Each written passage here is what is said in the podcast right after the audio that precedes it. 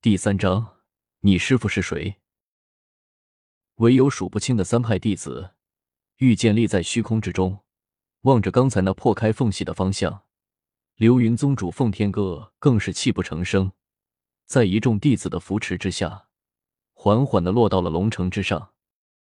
玄机真人此时才有如大梦初醒，向着虚空之中恭恭敬敬的鞠了一躬。此时无论那一派的弟子。立在空中还是落在城中的，都学着玄机真人的样子，向着虚空之中深深鞠躬，表情庄严肃穆，带着无限的崇敬。一文，奉天哥向着身边的弟子叫道：“萧逸文，听闻师傅呼唤，连忙走了出来，向着奉天哥行礼。你带些弟子，帮助一下龙城的百姓，还有。”将战死的师兄弟的尸骸收回流云宗。奉天哥强忍着心中的悲痛，向着大弟子吩咐道：“是。”萧逸文此时心中也是无比难过，不过不敢在师傅的面前表现出来，唯有点点头。奉天哥交代完毕，整个人仿佛苍老了许多，也不再说话，只是御剑而起，向着远处而去，渐渐化作了天边的一点光芒。龙城之战，天下修仙三大门派听闻魔界之门洞开，赶来阻止。在龙城一场大战，源流云宗主冷笑云现身战场，以大法力击败魔君，同时借助混沌中的力量，以自身为锁，将魔界与人间的通道封闭，自己也被封死在其中。师兄，你看那里，萧逸文正在指挥着弟子们帮助龙城百姓救治伤员。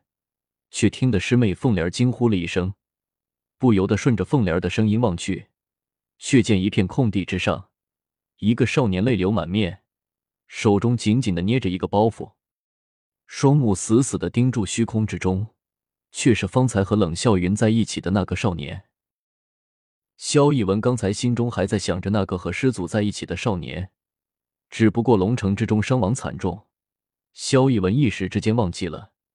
如今听了师妹的惊呼，转过头去又望见了那个少年，不由得欣喜了起来，心中知道这个少年必然和师祖有着极其亲密的关系，连忙向着少年快步走了过去。小兄弟萧逸文来到狗儿的身边，眼见狗儿双目之中泪流满面，眼神却依旧死盯着方才冷笑云所消失的那片虚空，双肩微微颤抖。手中那个包袱都已经被他的手揉烂了，露出一个造型古朴的小盒子的一角来。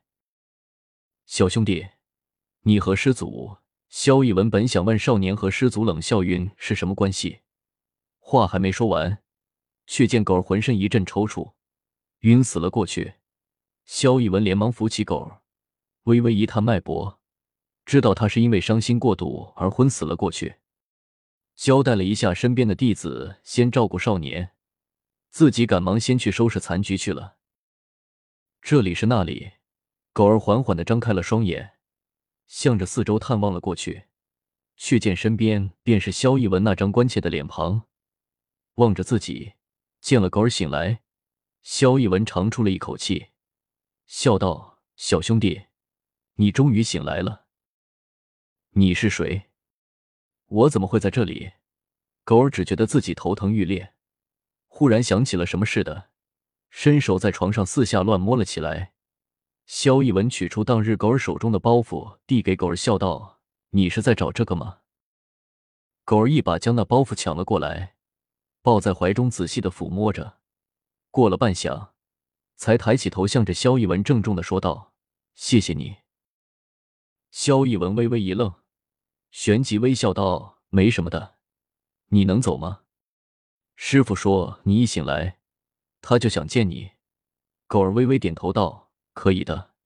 可是你师傅是谁？”“我师傅是……呃，就是这里的主人啊，流云宗主奉天哥。”萧逸文向着狗儿解释道。狗儿脑海之中出现了大战之时那个御剑而来的身影，不由得叹道。原来是他。嗯，是的，我们走吧。你已经昏迷了三天了，师傅不知道有多么担心你了。亲自来过好几次了。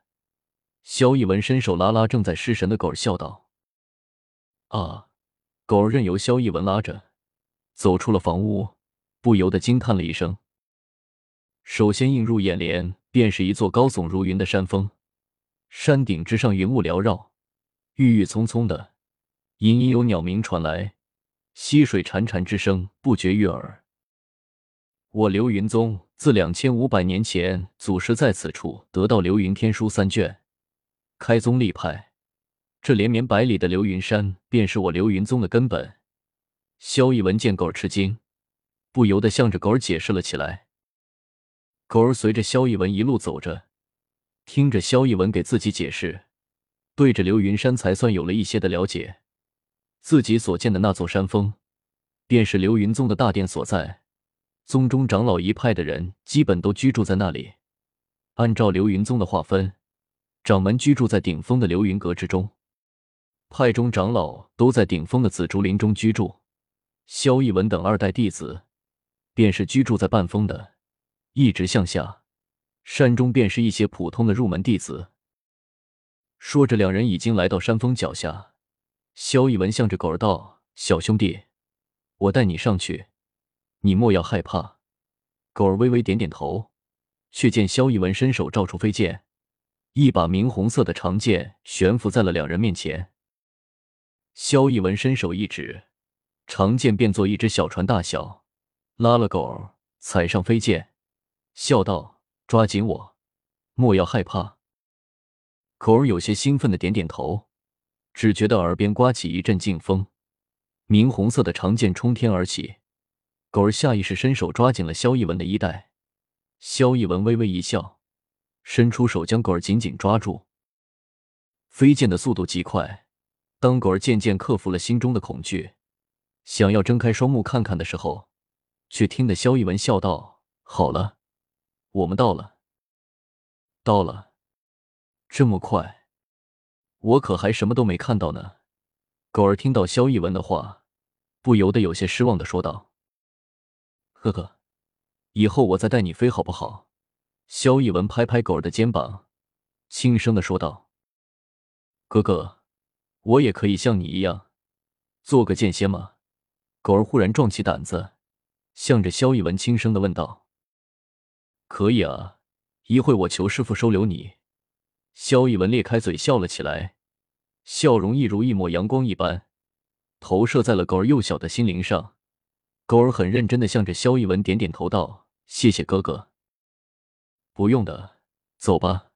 萧逸文笑了笑，拉起狗儿，向着大殿之上走去。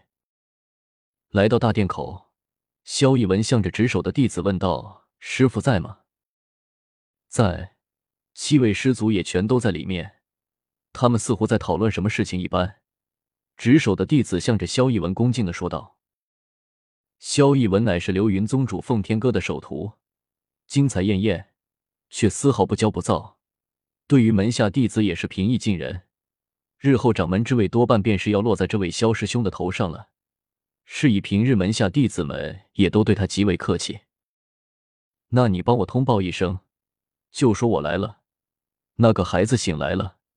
萧逸文沉吟了一下，向着那弟子交代道：“那弟子答应了一声，便转身进去通报了。”萧逸文转头向着狗儿笑道：“今日师叔们也全都来了，你一会进去了，可要注意礼貌啊。”狗儿点点头，似乎心不在焉一般的，只是将手放在萧逸文背后的长剑之上，轻轻的抚摸着。萧逸文见了狗儿如此模样，忍不住笑了起来。萧师兄，师傅让你带了那个孩子进去。此时，通传的弟子跑了回来，向着萧逸文开口说道。萧逸文微微点头，伸手牵了狗儿，笑道：“好了，我们进去吧。”狗儿方才醒悟过来，尴尬的一笑，随着萧逸文向里走去。进了大殿之中。只见空旷的大殿正中摆了一个大香炉，烟气飘渺。正中坐了一人，正是那日所见的流云宗当代宗主奉天歌。一个女孩立在他的身边，便是当日所见的那个少女，奉天歌的独女凤灵儿。奉天哥身边分别坐了七位老者，见了狗儿进来，双目俱都向着狗儿身上上下的打量了起来。狗儿被他们看得浑身不自在，不由得向着萧逸文的背后躲了一步。萧逸文拱手道：“师傅，各位师叔祖，这便是当日在师祖身边的那个孩子。弟子想他必然和师祖有干系，是以斗胆将他带了回来。”奉天哥身子微微颤动了一下，向着狗儿看了过去，柔声问道：“好孩子，你叫什么名字？”爷爷叫我狗儿。狗儿见奉天哥向自己发问，想起刚才萧逸文所言。心中暗道：自己可千万莫要被他们瞧不起了。当下挺起胸膛，大声的向着奉天哥回答道：“扑哧！”只听得奉天哥身边的凤灵儿忍不住笑了起来，开口道：“狗儿，好有趣的名字，你爷爷怎么会想起来给你起这样一个名字？”狗儿听闻有人耻笑自己的名字，不由得心中一怒，抬头望去。正撞上凤莲那天真无邪的目光，也想着自己望来。眼见凤莲明眸皓齿，光艳照人，狗儿自己当先便觉得气势低了一头，不由得低下头，轻声喃喃道：“是爷爷这样叫我的。”爷爷说：“名字见点，好养。”声音渐渐细若蚊虫，似是喃喃自语，又像是要解释给凤莲听一般的。小脸涨得通红。双手不停的揉搓着自己的衣角。